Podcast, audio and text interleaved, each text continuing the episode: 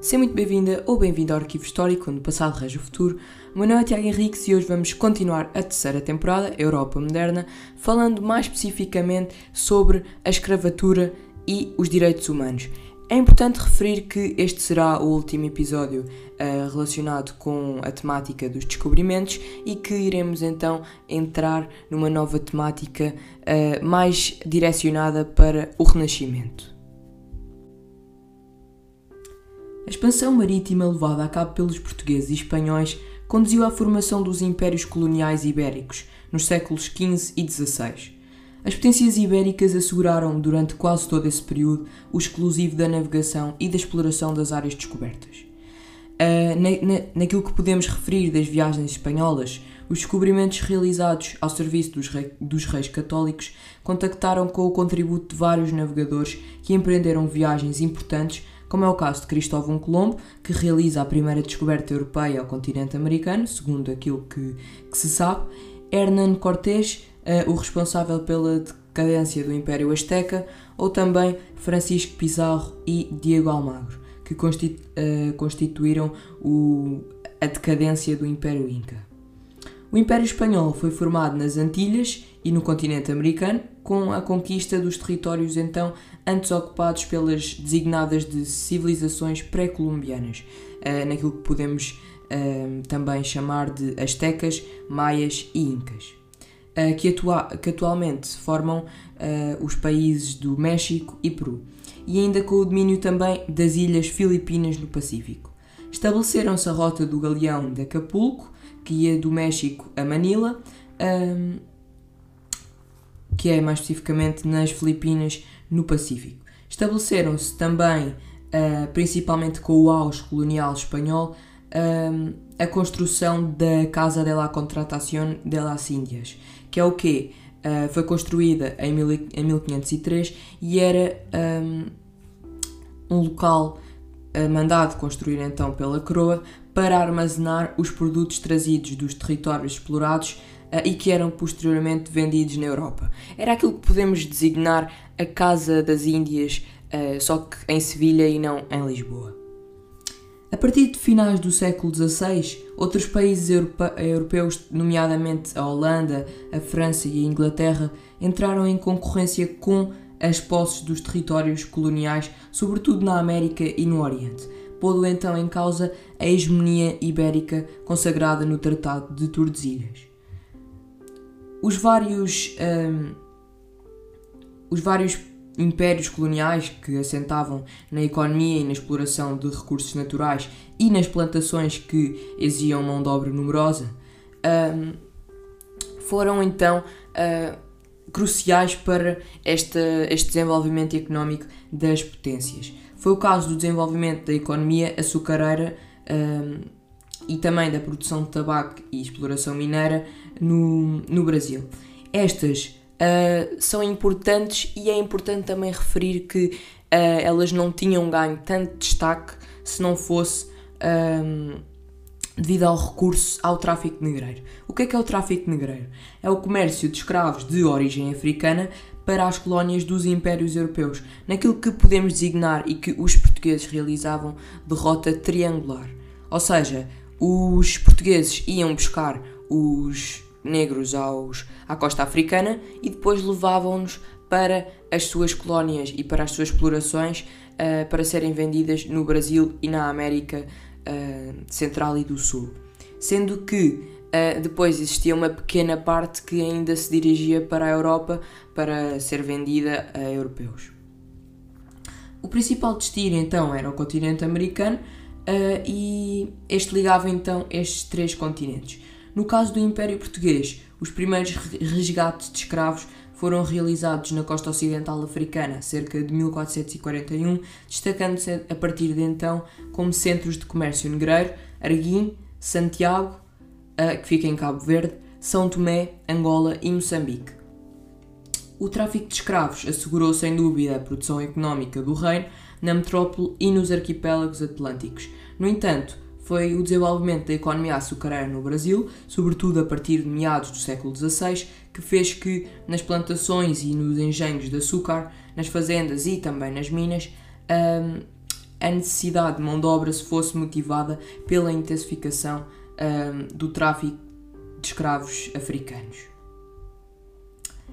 Não obstante da prática generalizada uh, da escravatura, ou seja, aquilo que nós podemos uh, destacar uma prática má, ou seja, um, é importante que nós, embora estudantes de história ou apenas, digamos que, conhecedores da história, um, saibamos distinguir aquilo que é uma análise histórica, daquilo que nós vamos realmente um, estudar e queremos saber, e depois daquilo que é o contraste entre essa época histórica e aquilo que nós sabemos da atualidade.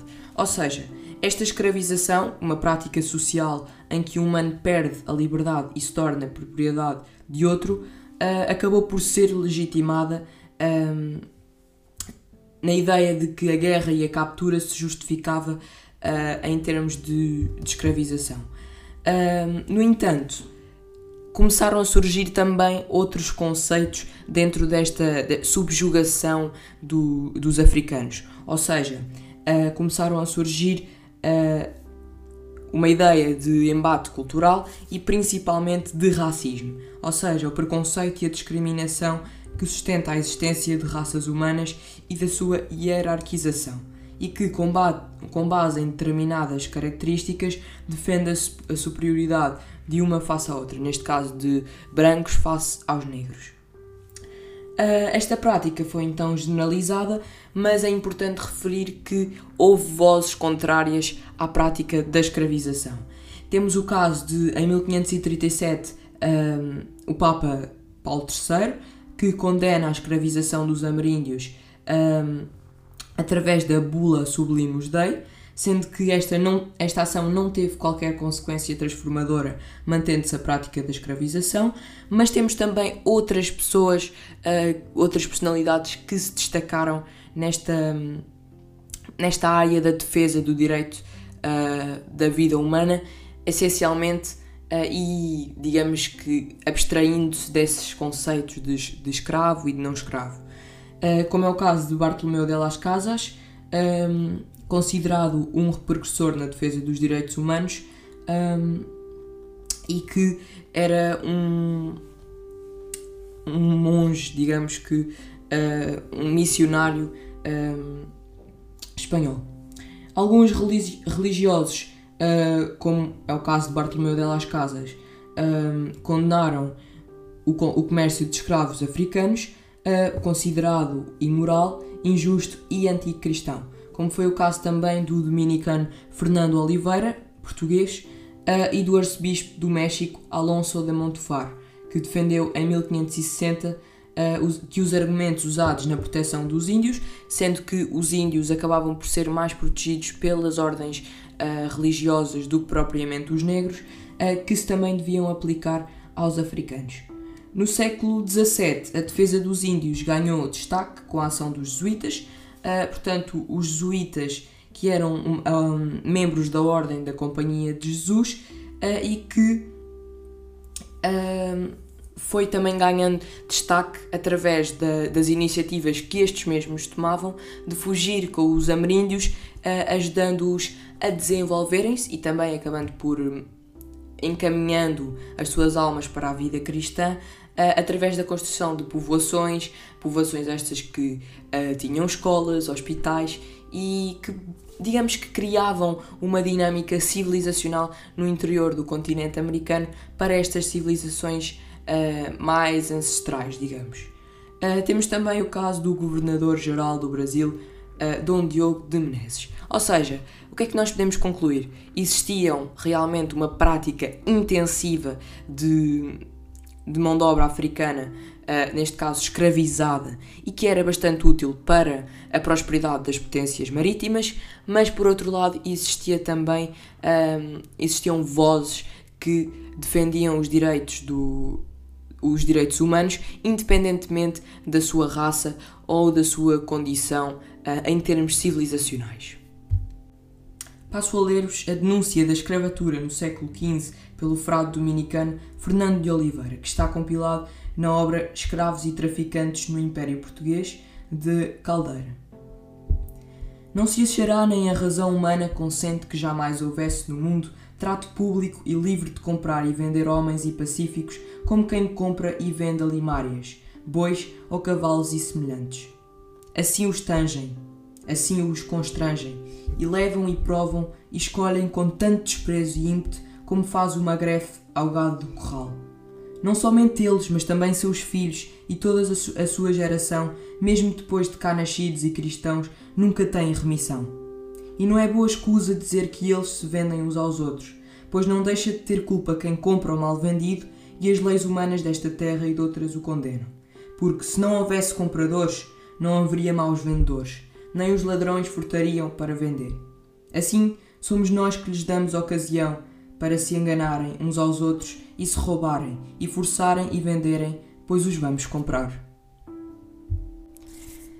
E assim termino mais um episódio do Arquivo Histórico. Espero que tenhas gostado. Se gostaste, partilha este podcast com os teus amigos e familiares. Aconselho-te a seguir a nossa página do Instagram, arquivo underscore 101, onde terás conteúdos interativos relacionados com a temática de hoje à tua disposição. Até ao próximo episódio.